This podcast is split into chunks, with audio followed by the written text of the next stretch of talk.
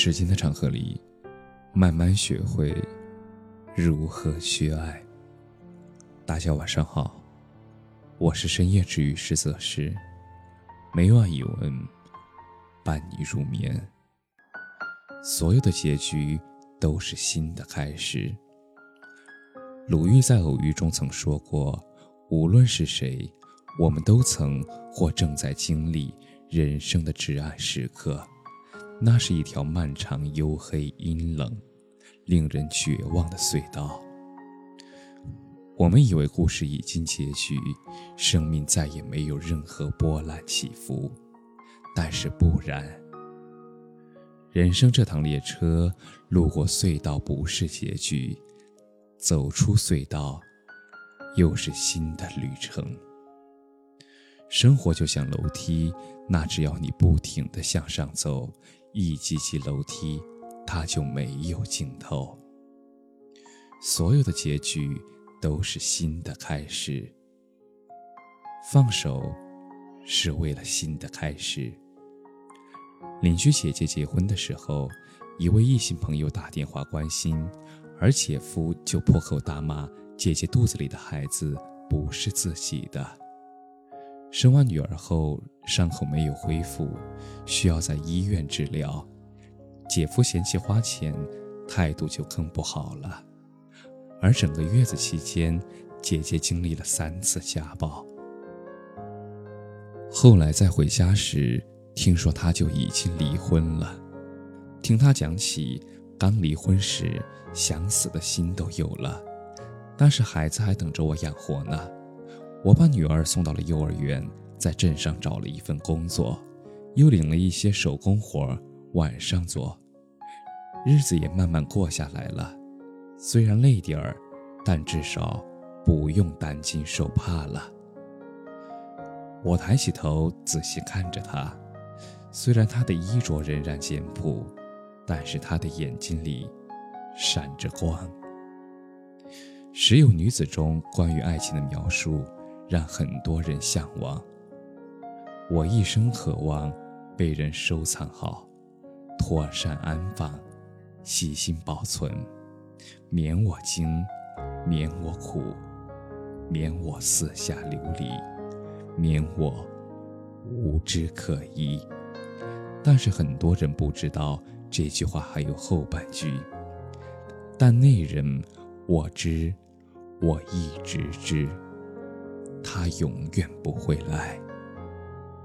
生活有时候就是这样，爱之不得，得之如砒霜。而这个时候最好的方式就是学会放弃，学会放弃那些本该放弃的包袱，生命。他才会轻装上阵。没有人会一直成为你今生今世的避风港，更多时候，我们自己，那才是自己最后的避难所。或许离婚不是结局，放手，也只是为了新的开始。所有的失去，都会以另一种方式归来。作家刘同曾说：“年轻时因为面子而较下的劲儿，那总是需要付出一些代价的。”做教师时，老家一位舅舅的孩子因为违反纪律，让我帮忙去签字做担保。我内心十分抗拒，但是碍于面子，不好意思拒绝。后来那个孩子再次违反纪律时，因为担心被开除。就和舅舅玩起了计谋，孩子藏起来，舅舅去学校要人。幸好路口有一个摄像头，舅舅的谎言被拆穿了。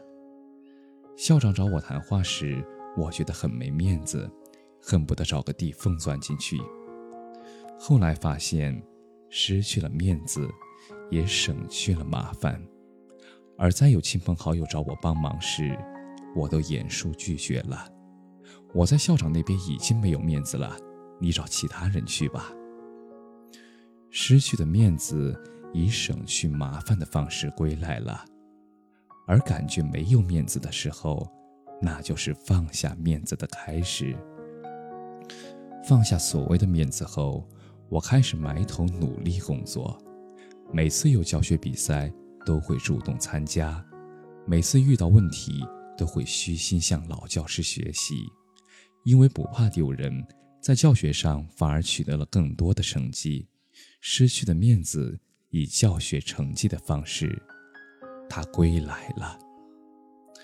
失去面子固然伤人，但里子还在，一切都还值得期待。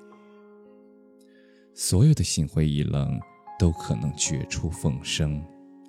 当人生最心灰意冷的时候，你以为从此一蹶不振了，但其实，既然已经跌到谷底了。那走的每一步，都是绝处逢生。电影《一点就到家》里，刘昊然饰演的魏晋生在大城市，是跟一个时代的潮流创业，却一直失败的创业者。他做过生鲜，卖过家电，设计过互联网，而最后一次创业失败后，他血本无归，一贫如洗。他选择了自杀。他准备跳楼的瞬间，他遇到了送快递的彭秀兵。生无可恋的他，抱着回家一趟回来就自杀的念头，被带到了原始的古村落。谁知这一次破釜沉舟的他，却创业成功了。也正如《喜剧之王》里的对话，张柏芝饰演的柳飘飘说：“前面一片漆黑，什么也看不到。”而周星驰饰演的尹天仇回答：“也不是，天亮后会很美的。当白天落幕，黑夜来临的时候，你以为是结局，但其实，黑夜过后，白天也即将开始。没有不可治愈的伤痛，没有不能结束的沉沦，所有的结局。”都是新的开始。愿我们相信一切都是最好的安排，让结束的结束，让开始的开始。凡是过往，皆为序章。明天又是新的一天。感谢你的收听，晚安。